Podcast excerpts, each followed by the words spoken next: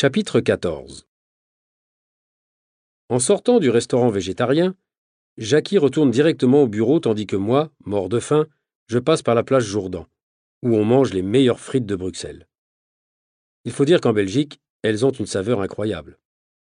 Et ici, dans une baraque installée au milieu de la place, même les Rolling Stones venaient en manger après leur concert. Des brochettes de viande, une barquette de frites avec de la mayonnaise, c'est le paradis pour 2,50 euros. Et zut pour la diététique. Je laisse ça aux autres, à ceux qui ne sont pas en bonne santé.